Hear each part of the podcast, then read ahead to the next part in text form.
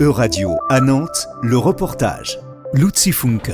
Les métiers de l'industrie sont un domaine masculin. Dans l'Union européenne, seuls 13% des postes dans l'industrie sont occupés par des femmes, selon les dernières données de la Banque mondiale de 2021. Afin de sensibiliser les jeunes filles aux métiers de l'industrie et aux formations scientifiques et techniques, le jeu collaboratif industriel a été développé par Nantes Université. Corinne Bonotin, consultant parcours carrière à Nantes Université.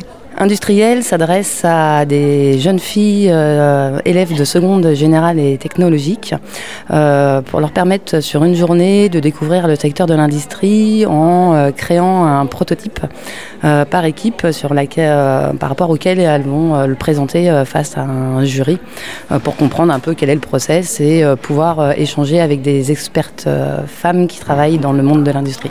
Grâce à un jeu de rôle, une soixantaine de lycéennes découvrent des métiers de l'industrie en travaillant en groupe au sein d'entreprises fictives. L'idée, c'est qu'elles, dans cette entreprise, elles choisissent une carte métier qu'on leur mette à disposition. Donc, ça peut être euh, technicien achat ou, euh, euh, responsable recherche et développement, par exemple. Ces entreprises, en fait, elles, elles, tournent autour de quatre domaines qui sont organisés, produire, concevoir et commercialiser puisque c'est le process d'un produit. Les projets se concrétisent. Nous, on a choisi de faire un aspirateur euh, qui amène les déchets dans notre sac à dos.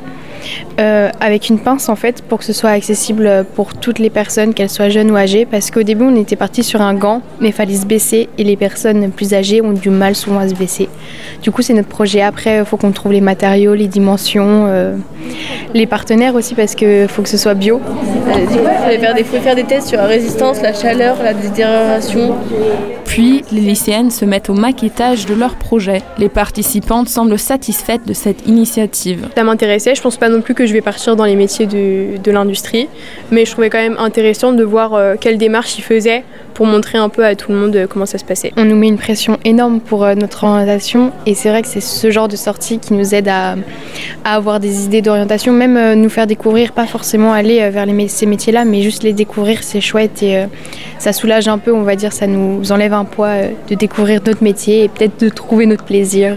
C'est également le retour que reçoit Monsieur Lozal, professeur au collège Nicolas Appert, qui participe à cet événement avec ses élèves depuis 10 ans. Souvent, elles sont satisfaites euh, de leur journée. Bon, après, c'est toujours difficile de convaincre les familles de lancer euh, des jeunes filles euh, vers ces voies, en fait. Euh, C'est dans la culture en France, euh, c'est ancré dans les familles, dans les pensées.